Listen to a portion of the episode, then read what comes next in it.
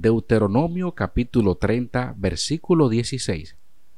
Porque yo te mando hoy que ames a Jehová tu Dios, que andes en sus caminos y guardes sus mandamientos, sus estatutos y sus decretos, para que vivas y seas multiplicado, y Jehová tu Dios te bendiga en la tierra a la cual entras para tomar posesión de ella.